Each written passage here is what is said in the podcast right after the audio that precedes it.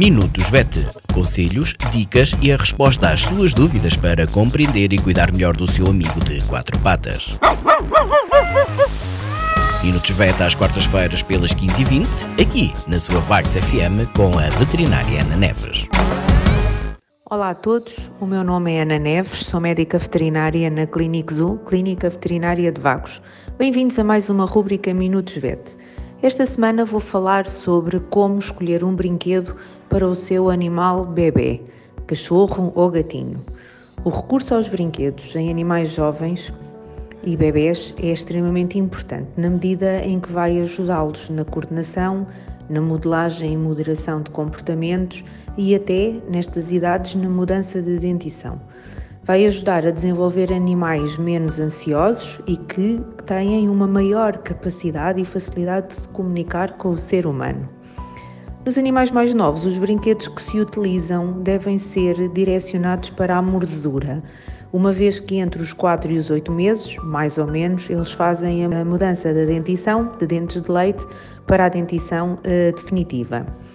Há vários tipos de brinquedos que podem ser utilizados e que devem ser eh, variados, devem ir variando. O que vou dizer a seguir em relação aos brinquedos aplica-se tanto a cães como a gatinhos. E eu friso isto porque normalmente não é tão valorizada a utilização destes brinquedos para uh, os gatinhos. Há vários tipos, como por exemplo brinquedos em couro cru, aquelas orelhas cruas, etc. A maior parte deles são vendem-se em pet shops. Uh, eles são adaptados para morder e para mastigar. Uh, eles, os animais, é importante frisar que neste tipo de brinquedos eles muitas vezes não olham para o brinquedo como um brinquedo, mas sim como um alimento.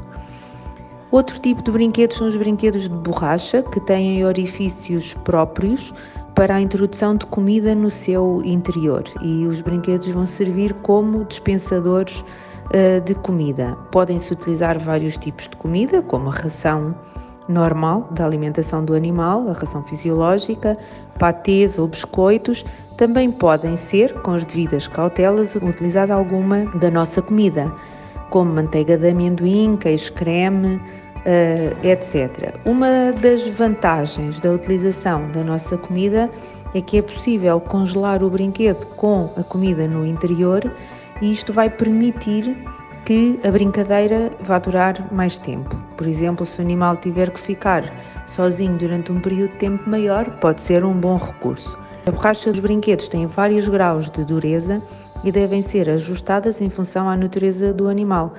Mais suaves para animais mais novos ou mais pequenos e mais duras para, para animais de maior porte ou mais jovens. Neste tipo hum, de brinquedo, a comida vai sendo dispensada, vai caindo à medida que, que o cão brinca e o brinquedo vai se movimentar de forma imprevisível, aleatória, o que acaba por ser mais estimulante para o animal e obriga-o também a fazer mais uh, atividade. E é importante que eles trabalhem para conseguirem o alimento. Outro tipo de brinquedo, e aqui já com entre aspas e com algumas reservas, é a utilização de ossos, uh, podem ser crus ou cozinhados. Há um cuidado que se deve ter, que é o facto, o objetivo é que eles roam todos os tecidos moles envolventes ao osso uh, e não o osso em si, como os, as, as cartilagens, tendões, etc. Este tipo de brinquedo pode uh, pode apresentar vários problemas, nomeadamente a nível de segurança alimentar, porque o animal está a ingerir um alimento cru. Pode haver problemas a nível de contaminação bacteriana, parasitária, etc. E a ingestão de osso também pode ter algumas consequências, como eu vou falar um pouco mais à frente. Outro tipo de brinquedos são aqueles ossos de nylon, goma ou prensados. Estes são mais seguros, também têm vários graus de dureza que vamos ajustar em função uh, ao, ao animal que temos, à natureza do animal que temos. Uma regra importante relativamente ao tamanho do brinquedo é que ele deve ser duas vezes maior do que o tamanho da boca do animal. Se forem mais pequenos, temos o risco de ingestão, se forem muito maiores, tornam-se pesados e desadequados para o animal. É importante que o dono vigie a utilização dos brinquedos, pelo menos numa, frase, numa fase inicial, ver o que é que o cão ou o gato faz, se mastiga ou se tenta comer e ingerir. É importante verificar uh, o estado do brinquedo. Brinquedos mais deteriorados devem ser retirados uh, para evitar a ingestão de porções de borracha, de porções de, de, de porções de, de, de, osso prensado, etc., que não, como não são preparados para serem ingeridos, podem provocar danos a nível gastrointestinais. Acompanhados, como é que as pessoas se apercebem? Dor abdominal, vômito ou diarreia, prostração, deixam de comer e isto vai requerer muito provavelmente ajuda médico-veterinária. Outro cuidado que devem ter é com a limpeza e higienização dos brinquedos, que deve ser rigorosa, principalmente naqueles que levam comida no interior. Uh, devem verificar que não há uma alergia alimentar.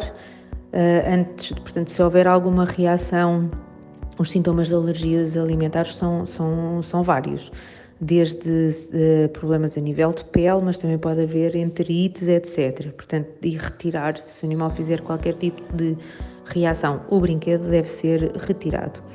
Para finalizar, animais que possam mostrar algum tipo de agressividade quando têm na sua posse este tipo de brinquedos, um, isto pode acontecer por sobrevalorização do recurso, dão importância demasiada àquele recurso que têm isto pode acontecer em animais, por exemplo, que tiveram que competir, filhos de ninhadas grandes que tiveram que competir com os irmãos pelo alimento, não é? Para, para mamar. Um, não se deve promover este comportamento e este tipo de brinquedos deve ser retirado destes animais e devem procurar ajuda clínica para corrigir, no sentido de corrigir este tipo de comportamento. Por esta semana é tudo. Obrigada. Minutos VET. Conselhos, dicas e a resposta às suas dúvidas para compreender e cuidar melhor do seu amigo de quatro patas. Minutos VET às quartas-feiras pelas 15h20, aqui na sua Vax FM com a veterinária Ana Neves.